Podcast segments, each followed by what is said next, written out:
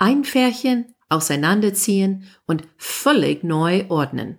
Wie das Verschieben von Linien auf der Karte dazu führt, die Grundrechte von Wählerinnen und Wählern zu unterwandern.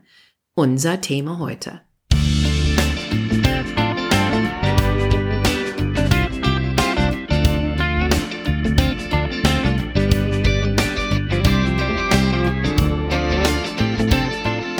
Hey guys, welcome to Amerika übersetzt. Ein Blick über den Teich von zwei Amerikanerinnen. I'm Wendy Brown. And I'm Jennifer Bourguignon.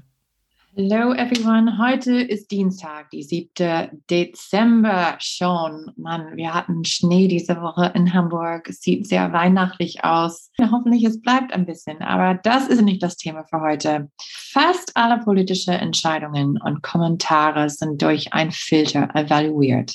Was für einen Einfluss auf dem November 2022 Midterm-Wahl würde es haben? Aber im Hintergrund ziemlich leise werden die Tisch schon gedeckt, nämlich auf Bundesstaatsebene. Dies ist der erste Bezirk Umverteilungszyklus ohne einen Schutz nach dem Stimmrechtsgesetz von 1965, bekannt als Pre-Clearance. Das erfordert jahrzehntelang, dass Staaten mit einer Geschichte von Wahldiskriminierung die Zustimmung des Bundes einholen mussten, bevor sie ihre Wahlgesetz ändern oder neue Bezirke ziehen. Im Jahr 2013 hat der oberste Gerichtshof der Pre-Clearance-Bestimmung ausgeholt und den Gesetzgebern in diese Staaten die Möglichkeit gegeben, Karten nach Belieben zu zeichnen. Die Bundesstaaten kontrollieren die Wahlprozesse selber und damit die wichtigsten Entscheidungen über die Wahlen durchgeführt sind. Am meisten liegen diese Entscheidungen bei dem Legislativ. Genau diese Macht ist, was Trump meint, wenn er sagt, dass die Wahl von ihm gestohlen war. Warum? Weil in 2020 viele Gouverneure haben Entscheidungen getroffen, um es einfacher während einer Pandemie einen Wahlstimmen abzugeben. Längere Flugmalern, großzügige Briefwahlkriterium, mehr Dropboxen zum Beispiel. Und genau diese Maßnahmen waren, sagte Trump, illegal, weil sie nicht von den Bundesstaatparlamenten zugestimmt waren. Aber während dieser Zeit, die Abgeordnete haben überhaupt nicht darüber gemeckert. Und seit dann versuchen die Republikaner auf Bundesstaatniveau die Wahlregeln zu ändern und die Wahlbezirkgrenzen zu ändern, um einen politischen Vorteil zu absichern. Demokraten versuchen auf Bundesebene im Kongress mehr Wahlrechten und Leitplanken zu bestimmen, haben die Republikaner ebenso blockiert. Heute schauen wir auf die Machtspiele, die zurzeit auf Bundesstaatsebene im Gang sind. Mit einer Lupe besonders auf die Wahlbezirkgrenzenänderungsprozess. Gerrymandering heißt das und die Resultat und Implikationen davon. Wendy, hier fangen wir an. 2020 war wichtig, nicht nur, weil es eine Präsidentswahl gab. Was gab es noch? Es gab eine Volkszählung und in 2021 die resultierende Änderung in den Wahlbezirkaufteilung. Zweitens, die Republikaner haben die Mehrheit in viele Bundesstaatparlamenten gewonnen und damit die Möglichkeit, Wahlgesetze und Bezirkgrenzen zu ändern zugute die Republikanische Partei. Erstmals die Volkszählung. Das haben wir jedes zehntes Jahr und ist die Basis für eine Neuaufteilung von den 435 Gesamtsitze in den Repräsentantenhaus. Wir haben in den USA eine feste Zahl von Sitze, nicht wie in Deutschland, wo das immer jedes Jahr mehr wird. Also wenn ein Staat prozentmäßig wächst, dann bekommt er noch ein oder zwei neue Sitzplätze und die Staaten, die im Vergleich Bevölkerung verlieren, können auch Sitze im Repräsentantenhaus verlieren. In 2020 republikanisch tendierende Bundesstaaten haben drei Sitze bekommen und die demokratisch tendierende Bundesstaaten haben zwei Sitze weniger jetzt. Innerhalb ein Bundesstaat, Wahlbezirke sollten ungefähr eine gleiche Menge von Wähler haben und alle Stimmen sollten die gleiche Gewicht haben. Und nach die Volkszählung werden alle die Grenzen neu gezogen, um diese Gleichheit zu adjustieren. Das bedeutet, dass die Repräsentantenhaus Sitz aufteilen auf Bundesebene ändert. So zum Beispiel Kalifornien hat einen Sitz weniger, Texas hat zwei Sitze mehr, aber auch alle Wahlbezirkgrenzen für jedes Bundesstaatparlament müssen auch neu gezeichnet werden, um die Bevölkerung Trends zu verspiegeln. Also wie dieses Prozess gemacht wird, entscheidet, welche Wähler wohnen in welche Bezirke, was einen großen Einfluss hat, auf welche Partei bessere Gewinnchancen hat. Und weil die Republikaner kontrollieren die Wahlkarten in 20 Bundesstaaten, weil sie die Parlamenten dort kontrollieren, erwarten alle jetzt, dass die Republikaner durch Gerrymandering ihr politische Macht und die Repräsentantenhaus versichern werden. Obwohl die Republikaner die politische Macht auf ihrer Seite haben, die Bevölkerungswachstum passiert fast nur in die demokratische Städte, nicht in den eher konservative Umland. Die Demokraten haben die demografische Macht auf ihrer Seite. Deswegen sind die Republikaner so zielstrebig dabei, ihr politische Macht gegen die demografische Trends, die Demokraten, zu sichern. Also wenn die, die, man könnte sagen, dass die Demokraten sich selber gerrymandern, ne? wenn die alle, also wenn die meisten in die Städten gehen, oder? Ich meine, das ist eine Natur, eine natural Gerrymandering-Prozess. Eigentlich schon. Ähm, wir werden ein bisschen mehr darüber diskutieren, wie man das macht. Aber insofern, dass die alle zusammenziehen, ja, natürlich, das macht das einfacher, die alle in einen Bezirk zu bringen. Aber wenn die eine bestimmte Zahl von Bevölkerung haben, das, das sollte nicht ein Bezirk sein, sollte mindestens zwei sein. Jedes Bezirk sollte ungefähr gleichmäßige Zahl von Bevölkerung drin haben. Also die Republikaner sind mit diesem Ziel fleißig und schlau umgegangen. Und wo Trump und andere republikanische Kandidaten in 2020 gescheitert haben, werden Gesetze, Personal und Bezirksgrenzen geändert, sodass in 2022 mehr Republikaner Sitze gewinnen können. Und wenn nicht, dann können Wahlergebnisse geändert werden. Aber das ist eine komplett andere Folge. In die Richtung gehen wir nicht. Heute wollen wir mehr über die Neuzeichnung von Bezirksgrenzen diskutieren auch Gerrymandering genannt und wie es politische Vorteile bringen kann. Gerrymandering. Erstmal, woher kommt dieser komische Name? Ist es irgendwas, das eine neue Trend ist oder gibt es Wörter, dass die länger und größer sind oder erzähl mal. Überhaupt nicht neu. Es gab einen Governor von Massachusetts und der heißt Elbridge Jerry in 1812. Und er hat die Grenzen für die Wahlbezirke in Massachusetts neu gezogen, mit der Ziel, die andere Partei zu schwächen. Und sein eigener Bezirk sah so wie ein Salamander aus und kam dann die Name Gerrymandering. So Jerry, so Elbridge Jerry und Salamander, also Gerrymandering. Und das benutzt man bis heute für Fällen, ähm, wann Wahlkreisgrenzen gezogen sind, um einer Partei einen Vorteil zu geben. Es ist klar zu sagen hier, dass die Bundesstaaten sind durch die US-Verfassung und das Voting Rights Act von 1965 ein bisschen eingeschränkt. Aus diesem Grund müssen Kartografen sicherstellen, dass jeder Wahlbezirk ungefähr gleich viele Personen umfasst und sie dürfen keine Bezirke zeichnen, die Wähler aufgrund von Rasse oder ethnischer Zugehörigkeit diskriminieren. Dieser Prozess muss fertig sein, bevor die Kandidaten für 2022 sich deklarieren müssen. Aber jedes Bundesstaat ist anders. So zum Beispiel Texas musste schon alles abklären, aber Rhode Island erst im Juni nächstes Jahr. Für die Repräsentantenhaus in 2022, dieses Prozess wird entscheidend sein, weil die Republikaner müssen nur fünf neue Haussitze von den 435 gewinnen, um die Mehrheit zu haben. Und falls sie das schaffen, dann kommt keine demokratische Gesetze mehr durchs Kongress. Die Bundesstaaten haben unterschiedliche Gesetze, für wie sie dieses Prozess für Wahlbezirk Neuaufteilung durchführen. Allgemein entweder Politiker machen das äh, oder eine parteiunabhängige Kommission weil die Republikaner so viel mehr Bundesstaatparlamenten und Gouverneur gewonnen haben, dieses Jahr Republikaner kontrollieren, wie die Grenzen von 187 Bezirke gezogen werden. Das ist 20 Bundesstaaten. Demokraten kontrollieren nur 75 Bezirke, acht Bundesstaaten. Und die Republikaner und Demokraten mussten zusammenarbeiten für 71 Bezirke, so acht Bundesstaaten. Und es gibt auch parteiunabhängige Kommissionen, äh, die übernehmen das Prozess für 96 Bezirke, aber das sind nur sieben Bundesstaaten, weil das ist ähm, auch Kalifornien da drinnen, die sind die größte. Aber wie genau funktioniert Gerrymandering, Jiffer? Es gibt zwei Hauptmethoden, das man nennt Packing und Cracking, also auf Englisch mindestens Packing und Cracking. So, Packing heißt konsolidieren. Das heißt, Packing ist, ist so viele Sachen zusammenzustellen. Ne?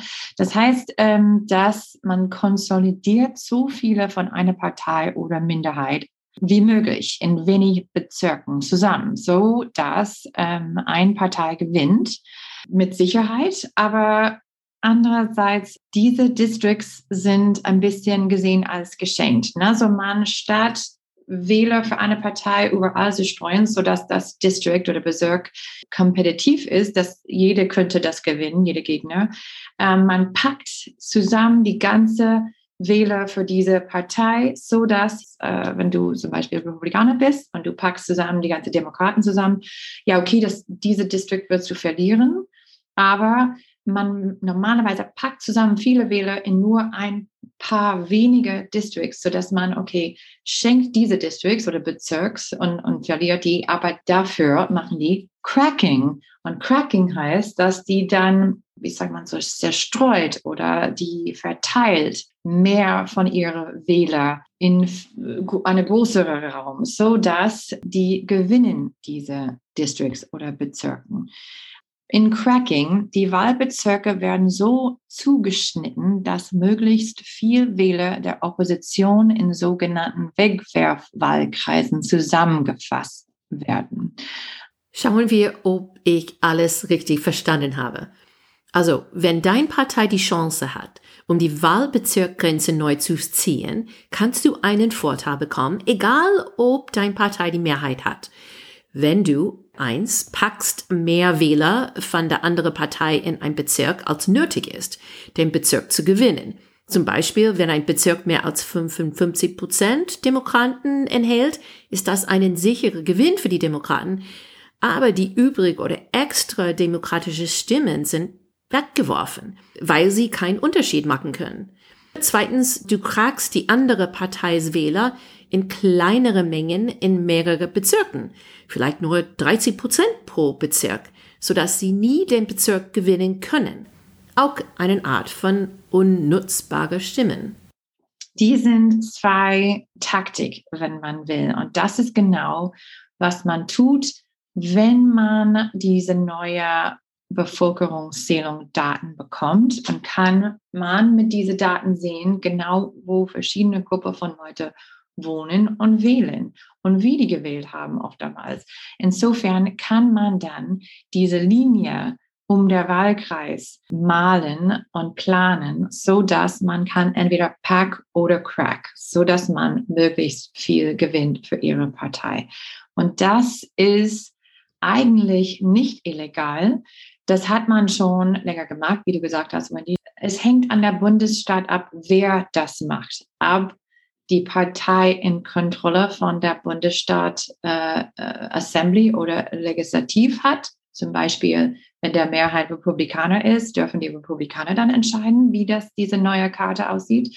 Oder es gibt auch in anderen Bundesländern Gruppen von äh, Non-Partisan Committees und die soll mindestens eine Mischung von beide Parteien sein oder ähm, Leute, die haben nichts damit zu tun und die dann gucken die Daten an und versuchen das so balanciert wie möglich zu machen.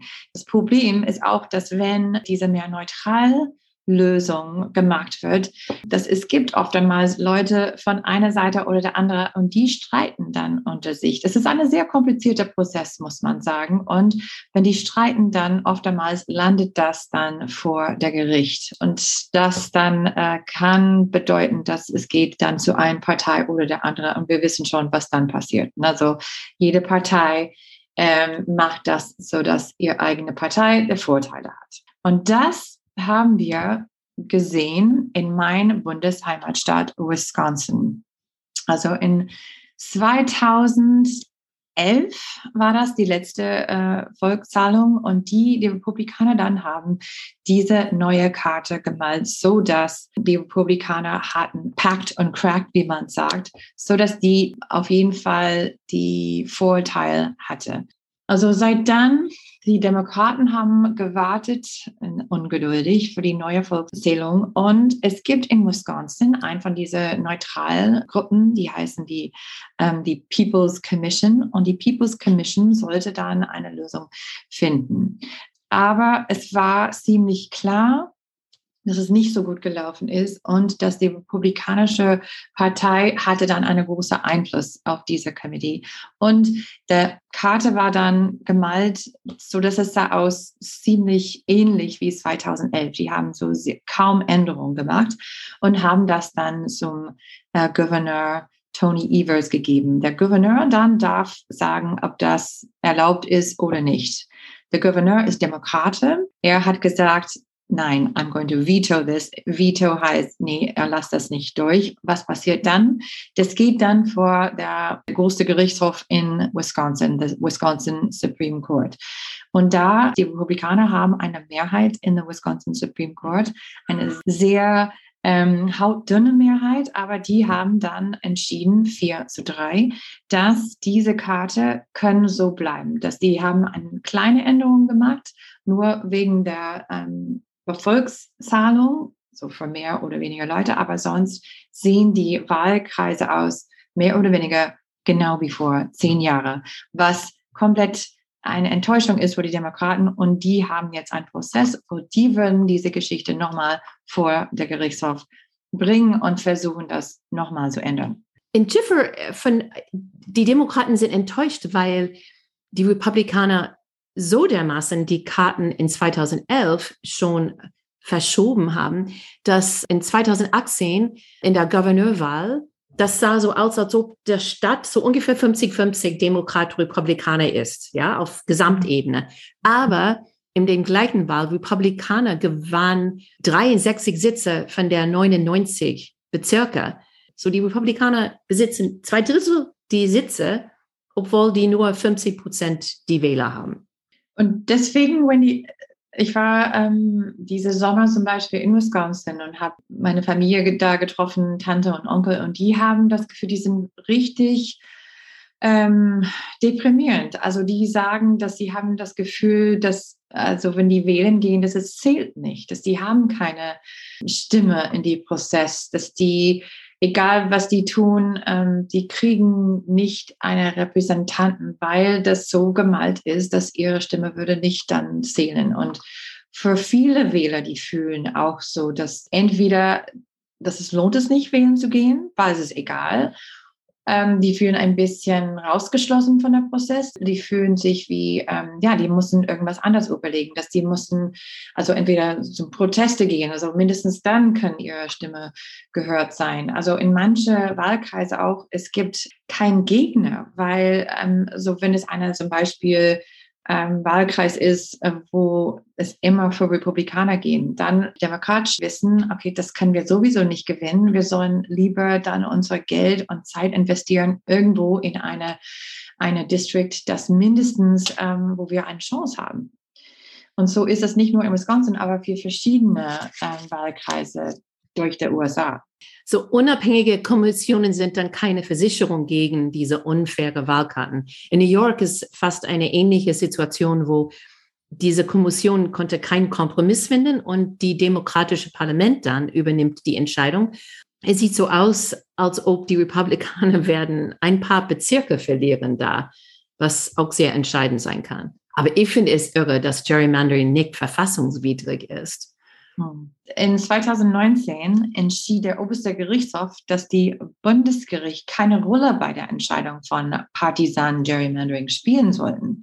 Also das Gericht ließ jedoch Teile des Stimmrechtsgesetzes von 1965 intakt, die rassistische oder ethnische Gerrymandering verbieten. Also, aber das ist auch schwierig dann festzustellen, ob man die Grenzen gezogen hat für für meine Partei oder so, dass ich eine andere Gruppe von Menschen ähm, irgendwie ausgrenzen wollte. Das ist schwer festzustellen, glaube ich.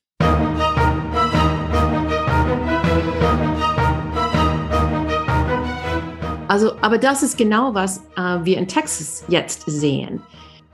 Gestern sogar verklagte das Justizministerium den Bundesstaat Texas wegen Verstoßes gegen das Stimmrechtsgesetz und sagte, dass seine aggressiven neuen Bezirk Minderheitenwähler diskriminieren. 95 äh, Prozent der Bevölkerungswachstum in Texas in den letzten zehn Jahren stammten von schwarzen Latinos und Asiaten. Aber die neuen Karten verwässern ihre Stimmmarkt und stärken die der weißen Wähler. Der Stimmrechtsexperte, so Ari Berman, erklärte, dass in den neuen Wahlkarten weiße Wähler, die sind so ungefähr 40 Prozent die Bevölkerung aus, aber die kontrollieren 60 Prozent die Bezirke jetzt. Latinos machen 39 Prozent die Bevölkerung aus in Texas, aber kontrollieren nur 20 Prozent die Bezirke. Schwarzen 12 Prozent die Bevölkerung, aber kontrollieren nur 2 Prozent. Und die Asiaten sind schon 5 Prozent die Bevölkerung in Texas, aber kontrollieren null von die Bezirke. Texas hat das gemacht, wobei sie die Latinos, Schwarzen und Asiaten in wenig Bezirke gepackt haben. Das Bezirk rund um Dallas sieht so wie ein Seepferdchen aus. Solche Wahlkarten führen dazu, dass die nicht weiße Bevölkerung haben weniger Repräsentation, als sie haben sollten im Repräsentantenhaus und in der Texas Parlament. Was bedeutet, dass die republikanische Minderheit in Texas allgemein kann die Kontrolle behalten und wird sie behalten für die nächsten zehn Jahre, bis wir die nächsten Volkszählungen haben. Oder alle die Demokraten ziehen aus die Städten aus und in das Umland rund um die Republikaner. Und dann können die diese republikanische Bezirke gewinnen.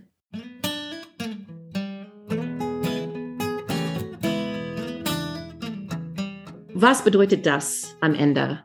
Eins, uh, Tyranny of the Minority, der Tyrannie der Minderheit. In eine Direktvolksabstimmung kann eine Partei verlieren, ähm, zum Beispiel der Gouverneur, aber in die Bezirke können sie eine Mehrheit von Sitze gewinnen, wegen dieser Gerrymandering. Also ein Parlament, wobei die Minderheitpartei eine Mehrheit von Sitze kontrolliert, das ist irre. Obwohl beide Parteien nutzen Gerrymandering aus, die Republikaner sind viel aggressiver als die Demokraten, weil die Demokraten eine demografische Vorteil haben und die Republikaner dann müssen Gerrymandering benutzen, um ihre Sitze zu verteidigen oder zu vergrößern. Wir haben diese Situation bereits im US-Senat, da jede Stadt unabhängig von seiner Bevölkerung zwei Senatoren hat. Heute gibt es 50 demokratische Senatoren und 50 Republikaner. Aber die demokratischen Senatoren repräsentieren fast 42 Millionen mehr Menschen als die Republikaner. Noch ein Nachteil wäre dann mehr Polarisierung, also mit weniger Swing-Bezirke. Es wird mehr eins gegen der andere. Als mehr Bezirke und Grenzen gezogen sind, um einen Bezirk als solide republikanisch oder demokratisch, ist es nicht mehr kompetitiv. Und welche Partei in den Bezirk gewinnen wird, ist schon klar. Dann sind die Wahlen in die Vorwahl entschieden.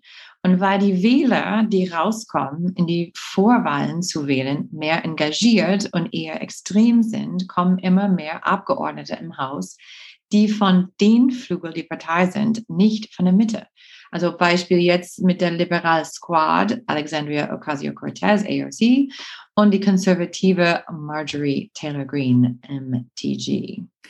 Wir haben auch dann, ähm, wenn es so weitergeht, parlamentarische Stillstand. Wenn die Republikaner die Mehrheit im Repräsentantenhaus gewinnen in 2022, hat Joe Biden keine Chance mehr, um Gesetze zu verabschieden. Also deswegen tut er alles jetzt, um etwas durchzubringen. Wie läuft das weiter? Was können Wähler tun dagegen? Ja, ja, nicht viel, weil die Kontrolle über die Neuverteilung hängt von der Kontrolle über die Parlamenten der Bundesstaaten ab die in wenig beobachteten Wahlen bestimmen wird. Weil die sind immer von die Präsidentschaftsrennen und landesweiten Wettbewerben für Senat und Gouverneur so in Schatten gestellt werden. Und ganz oft, äh, nicht viele Wähler kommen raus, um in diese kleinere ähm, Wahlen mitzumachen. Ich gehe auch davon aus, dass viele Klagen eingereicht sein werden. Aber wie wir bis jetzt gesehen haben, das dauert Jahre, bis die entschieden sein werden und dann in Kraft treten werden. Aber weil Trump, als er Präsident war, so viele konservative Richter auf Bundesstaatniveau ernannt hat, es kann auch sein, dass ganz wenige von diese Gerichts dann gegen äh, solche Gerrymandering entscheiden würden. Also es gibt nicht viel zu tun. Wendy, wir wollten also ganz hier am Ende ein paar kurz und knackig, äh, ein paar von die Schlagzeilen in die letzte Zeit reinschauen. Und ein hat leider was zu tun mit unserer letzten Folge. Das hat wahrscheinlich äh, viel von unseren Zuhörern schon gesehen. Die School Shooting in Oxford, Michigan. In dieser Kleinstadt in Michigan außerhalb Detroit sind vier Kinder Schule ums Leben gekommen. Der Schießer war ein, ein Schüler, der schon verschiedene Probleme hat. Das heißt einfach ein Geschenk von Black Friday seine Eltern haben ihm eine Waffe gekauft. Er hat das, die haben das gewusst. Ein paar Tage später in die Schule, er hat irgendwas gemalt auf ein Blatt Papier ähm, und geschrieben, äh, viele Blut, ähm, ich kann das nicht stoppen, hilf mir. Die Schule hat seine Eltern angerufen, die Eltern sind reingekommen, die haben mit das äh, der Schule gesprochen. Die haben die Eltern gesagt, dass er muss zu einer Psychiatrie. Ähm, die Eltern haben gesagt, nein, dass er soll auf jeden Fall in die Schule bleiben.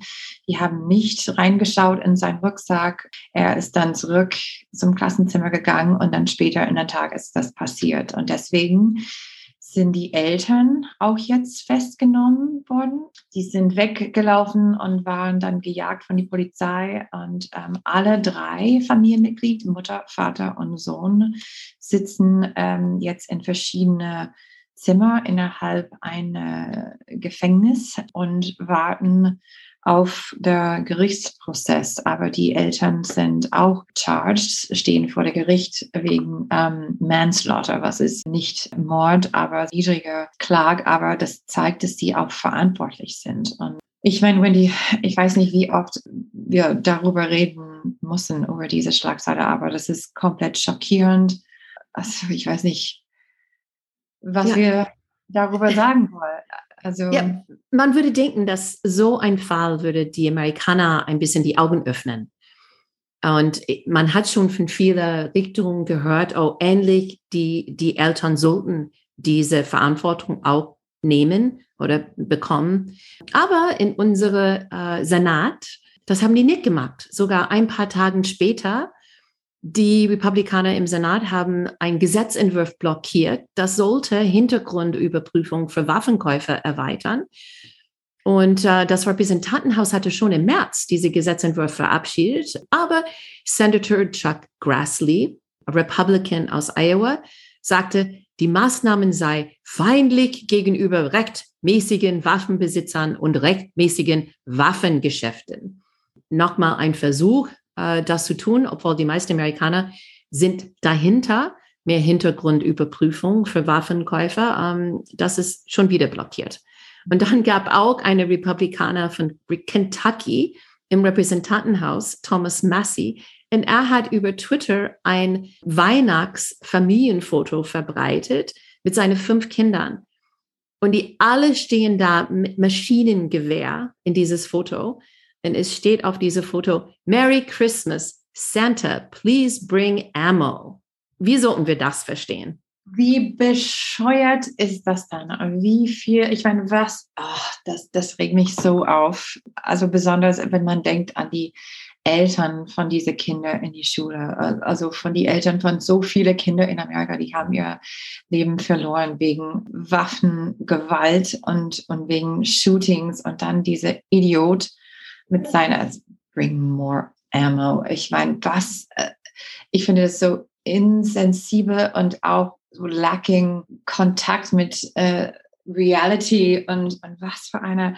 Aber so ist das in die Staaten. Das, das ist auf jeden Fall eine Diskussion, wo jedes Mal, wenn ein Shooting passiert, gehen diese, die, diese Waffenrechtsleute mehr auf die andere Seite, weil die haben diese Angst, dass jetzt kommen entweder Background-Checks oder Kontrolle über wer und ähm, wie viel Waffen man kaufen kann und die dann ich glaube, jedes Mal nach so einem Shooting, und ich glaube, wir haben Statistik darüber, ne, dass die Verkauf von Waffen steigen.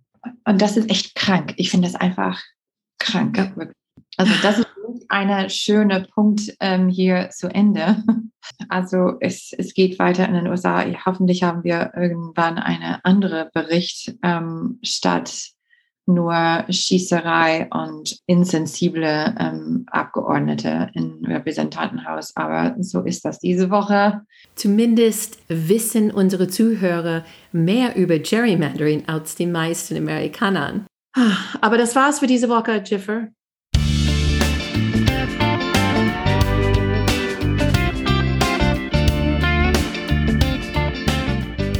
Dank für das Zuhören. Wenn du Anregungen oder Kommentare hast, benutze bitte unsere Facebook-Seite, unsere Twitter-Konto oder schick uns eine Mail. Amerika übersetzt at gmail.com. Wir freuen uns auf deine Ideen. Wenn unsere Podcast dir gefällt, bitte eine positive Bewertung schreiben und deine Freunde erzählen. Unsere Musik ist von der talentierten Reha Omoyer. Amerika übersetzt ist ein Projekt von Wendy Brown und Jeffrey Bourguignon. Bis nächste Woche.